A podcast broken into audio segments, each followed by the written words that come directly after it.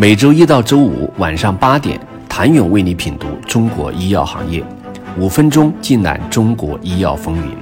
喜马拉雅的听众朋友们，你们好，我是医药经理人、出品人谭勇。二零二一年被称为国内医药创新成果的收获之年，八十种未在中国境内上市销售的药品首次在中国上市，国内新药获批也再创新高，首款 CAR-T 疗法。首款国产 ADC，首款国产 PDL1 单抗，药审改革和鼓励创新的政策推动，让创新投入在这一年收获了硕果累累。二零二一年底，国家药品评审中心登记的创新药相关临床试验共五百零一项，其中三期临床共一百零六个。因此，行业曾预测未来三到五年，我国创新药上市将迎来爆发。所有人都对二零二二年的创新成果充满了期待。那事实情况是怎样的？医药经理人根据公开信息的不完全统计，截止十一月十七号，国家药监局共批准了四十三款新药，其中本土新药二十四款。这一数据相较去年相比有了大幅下滑。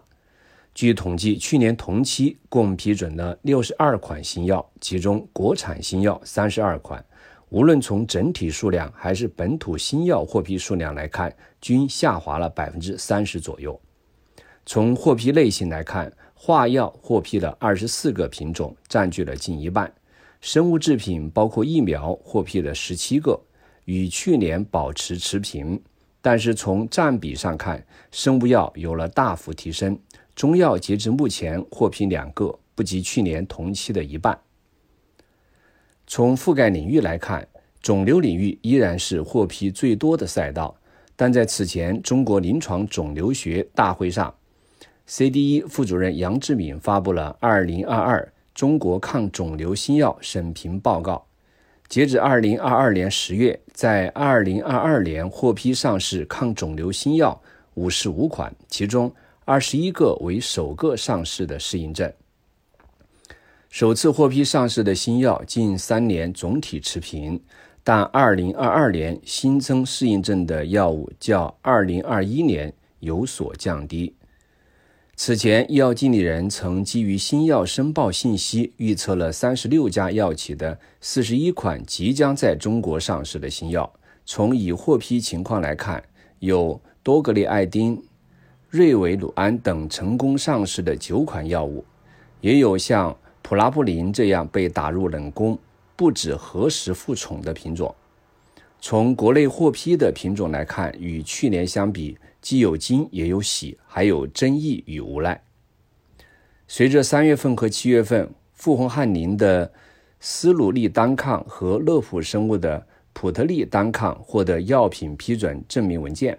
国内 PD-1 市场迎来了十款产品同台竞技的场面。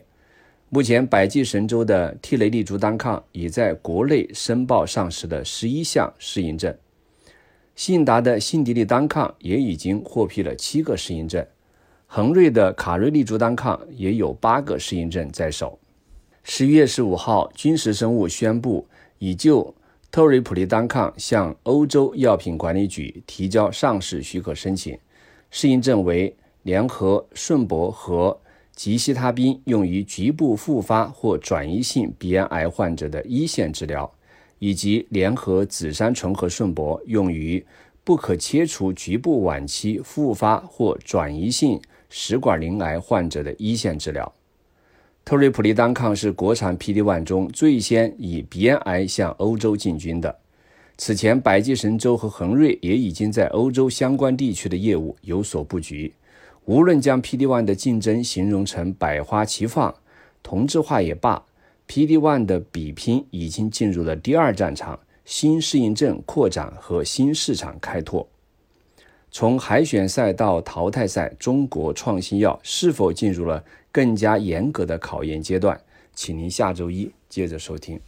谢谢您的收听。想了解更多最新鲜的行业资讯、市场动态、政策分析，请扫描二维码。或添加医药经理人微信公众号“医药经理人”，医药行业的新闻与资源中心。我是谭勇，周一见。